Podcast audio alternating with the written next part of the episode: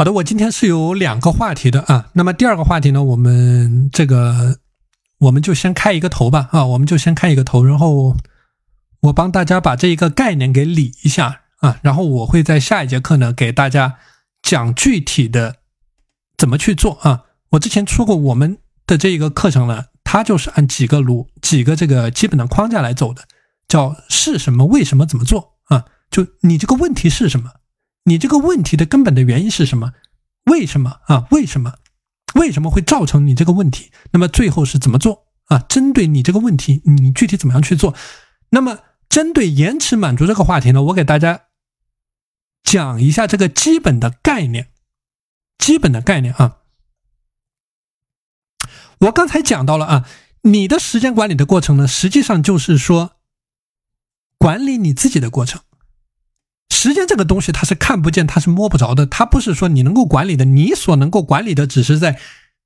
对应的时间下，你对你自己的言行，你对你自己的行为，你对你自己的选择，你对你自己要做什么样的事情，拿什么样的结果，去进行一个管理。其实这个东西就是对你自己管理的过程。你只能管理你自己，你谁也管理不了，你只能管理你自己。就说你能够把你自己给管好，你能够对你自己负责，你能够。足够的认真，你才能够做好时间的管理。那刚才我给大家讲过这样的一个概念：你要做好你的时间管理，你首先要做好你的精力管理，你的早睡早起，你的锻炼身体，包括你的多动脑，包括你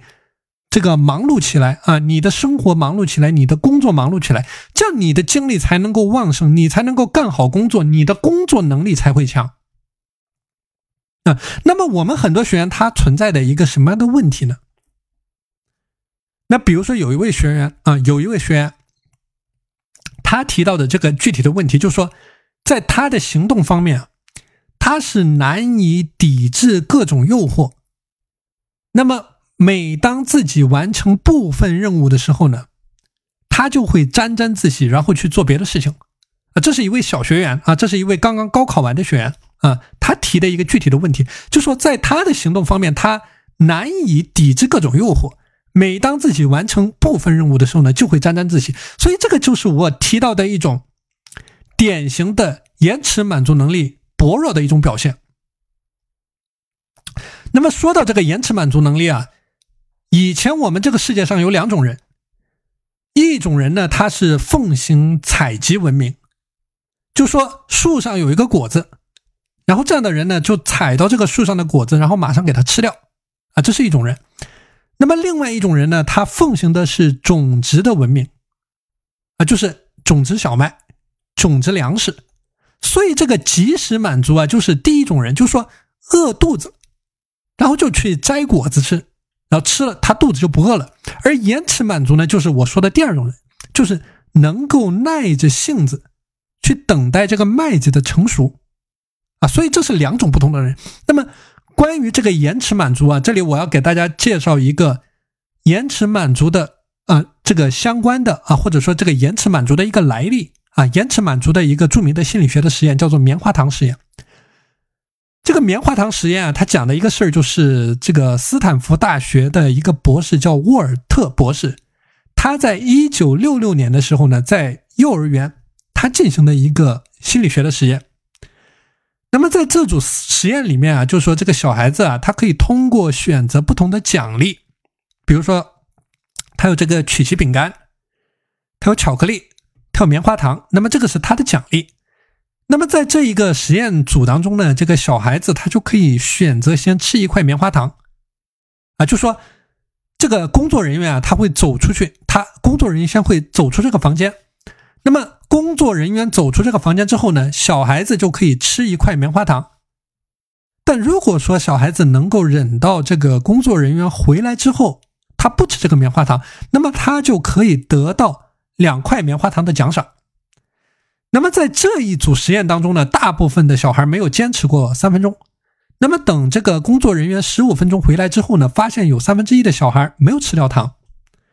那么在后续的研究和这个调查当中，就发现啊，就是这些能够为额外的奖赏去坚持、去忍耐更长时间的小孩呢，那么他们通常就有着更好的一种人生的表现啊，比如说在他的这个教育的成就上啊，就他的这个学习的过程，或他的身体的素质上，或者说他的这个各方面的指标上啊，他就有着这种更好的表现。所以说呢，这个是我在今天这节课结尾给大家引出的啊，关于你时间管理过程当中延迟满足的一个基本的概念啊，就是说为了一种。更长远的、更大的利益，你能够放弃或者说去推迟你眼前的利益呢？这个叫做一种延迟满足的概念。所以说，这个时间管理的过程，它也是一种同样的理念啊。你要能够做好你的聚焦的体系，你要能够做好你的这个日日不断、日日循环，你坚持去做每一件小事的能力呢？那其实你的这个延迟满足的能力。那一定是要加强的。那么我们很多学员他的自我管理能力的薄弱、自律能力的薄弱，包括执行能力的薄弱，这个很大程度上都是跟他的延迟满足能力啊是密不可分的。所以我们在下一节课呢，我会具体的来给大家分享啊，